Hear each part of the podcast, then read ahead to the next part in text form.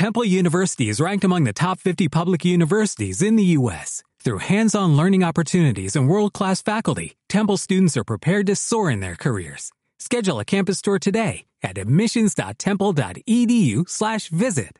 fin de semana a una figura indiscutible de la historia del toreo, como era don Pablo Lozano, ganadero, empresario, apoderado, torero, matador de toros y todas las facetas que competen a, a lo que es ser un gran taurino y ser una gran personalidad dentro de lo que ha significado el mundo del toro en las últimas décadas.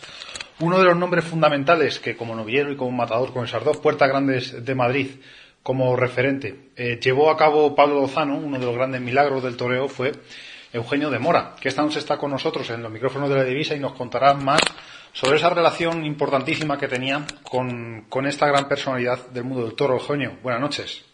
¿Qué tal? Buenas noches. Y también mm, te damos las condolencias porque eh, Pablo Lozano, más allá de ser tu apoderado, eh, eh, era un gran amigo y, y sobre todo una gran persona importante en tu carrera.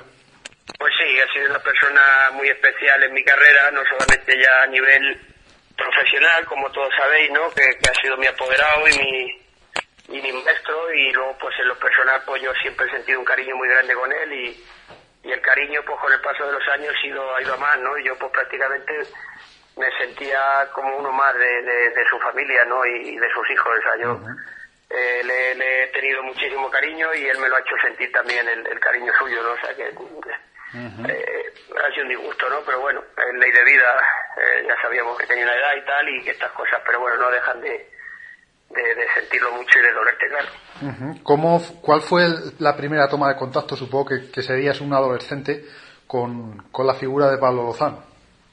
Pues eh, me acuerdo perfectamente que fue un, un invierno que yo había tornado en novillada en Madrid, la última novillada que se, toreó, que se celebró aquel año y sin cortar orejas ni nada, pero tuve una tarde muy buena, muy con dos novillos muy difíciles y, tuve una actuación muy buena. Fue la primera vez que sentí yo en Madrid los soles que, que, pega esa plaza cuando las cosas salen bien, toré un novillo muy bien con la mano izquierda y ya ese invierno, pues a través de un amigo mío que tampoco está allá, como fue Félix Carreta, que fue el que eh, el que nos hizo de intermediario, ¿no? Y ahí ya tuve la primera toma de contacto, ya eh, empecé a conocerle, me empezó a hablar, me, me de, de, la ilusión que él tenía, ¿no? Por sacar un torero importante de Toledo, ¿no? Que era un poco lo que a él le, le faltaba, ¿no? Había sacado figuras del torero, toreros legendarios de muchos sitios, pero él, él, él llevaba muy a gala ser toledano y, era muy de aquí, de su tierra, ¿no? Entonces esa espina se la quería, se la quería sacar y yo conmigo lo consiguió.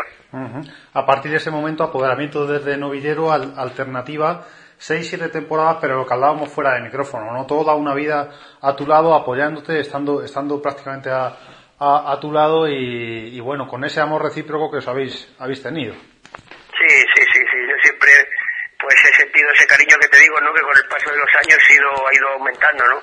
Los años de mío de estar en todas las ferias importantes, pues, pues eh, ahí estaba conmigo a mi lado eh, viví momentos muy buenos, momentos también duros, porque era una persona pues que te decía las cosas como eran, ¿no? No era, no andaba con paños calientes, como él decía, y entonces la, las cosas las llamaba por su nombre, ¿no? Igual que cuando sabía que tú habías estado bien, habías estado a la altura, cuando no era de esa manera era, era duro, era hacía porque te decía la verdad, te decía la verdad, entonces aunque tú te llevas un berrinche, un sofocón, y luego recapacitabas, pensabas y, y y no te quedaba más remedio que aceptarlo y que darte cuenta que lo que te estaba diciendo era cierto, ¿no?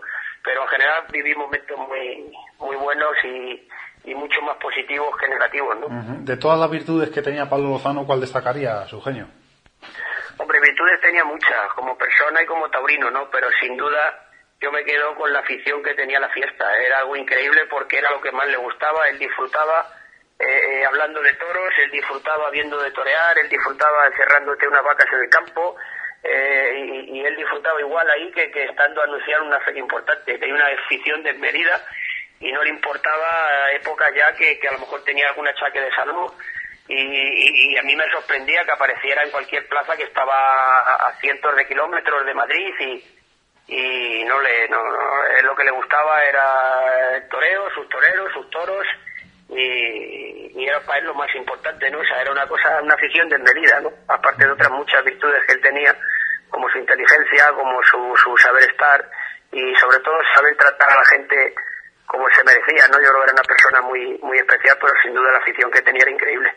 Pues Eugenio de Mora, te agradecemos mucho esas palabras. Eh, te damos las condolencias porque ha sido una, una figura importante también en la vida de, de don Pablo Lozano y, y, y, las gracias por estar esta noche con nosotros haciendo esta semblanza. Gracias, gracias a vosotros, gracias por, por acordaros de un maestro tan especial como él y sin duda porque yo y, el toreo pues lo vamos a echar mucho de menos y lo importante es que lo que hemos aprendido estando a su lado, pues eh, vamos capaces de transmitirlo a, las nuevas generaciones para que la fiesta siga teniendo la vigencia que ha tenido hasta ahora. Así es, Eugenio. Buenas noches. Buenas noches, un abrazo.